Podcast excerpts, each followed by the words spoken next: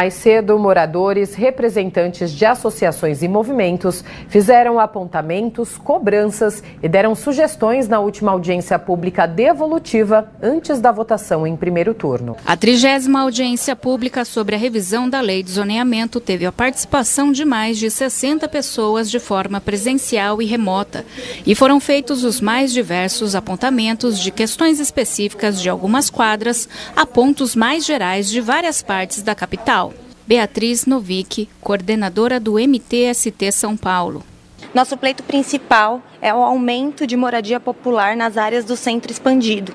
Porque a gente vê se falar muito em eixo, a gente vê se falar é, muito em construção, mas nunca é para as pessoas que mais precisam, que é o pessoal da faixa 1, que ganham até três salários mínimos. Luiz França, presidente da Abra Inc.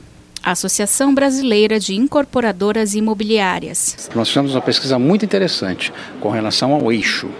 É, 89% das pessoas falou que andaria 15 minutos da sua casa até o eixo. Isso dá uma distância de mil metros, superior àquilo que está no plano. Portanto, acho que é um pleito importante, porque quando você aumenta o eixo, você aumenta a oferta de terrenos, e aumentando a oferta de terrenos, você deverá baratear o produto final. Quem vai se beneficiar com isso é o comprador de imóvel. Aradiu Apolinário Martim, liderança Guarani do território indígena do Jaraguá.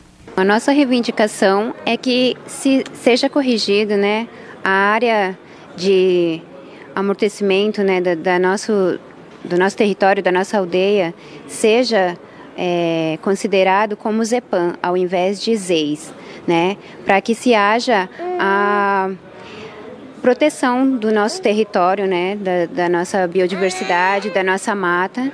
A vereadora Silvia da bancada feminista do PSOL destacou as divergências entre os pedidos dos movimentos sociais e dos representantes do mercado imobiliário. O MTST que trouxe aqui a questão da luta por moradia, né, moradia popular, moradia social, e a gente viu aqui algumas construtoras que vieram dizer que tem que liberar geral para as construtoras, que tem que é, ter prédios com altos gabaritos em miolos de bairro, que tem que não pode ter restrições para os eixos de estruturação urbana, ou seja, a gente viu uma grande divergência aqui entre de um lado os movimentos sociais e populares e de outro as construtoras que querem construir para pessoas de alto padrão, apartamentos de alto padrão. O projeto de lei que trata da revisão da lei de zoneamento chegou ao Legislativo paulistano no início de outubro e os debates começaram no final do mesmo mês.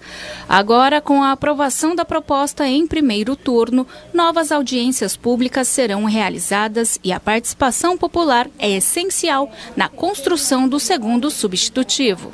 Vereador Rodrigo Goulart, PSD, relator da revisão do zoneamento.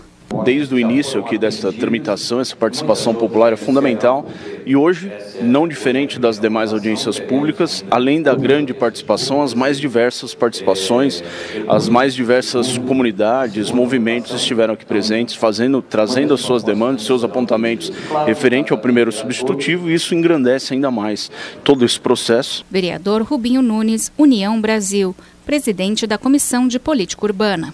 Temos mais cinco audiências públicas, fica o convite para que toda a população participe. E vale dizer, vale lembrar, a participação ela deve ser objetivada em atender aos anseios, às dores daquela pessoa, o que tem que ser melhorado no bairro, na rua.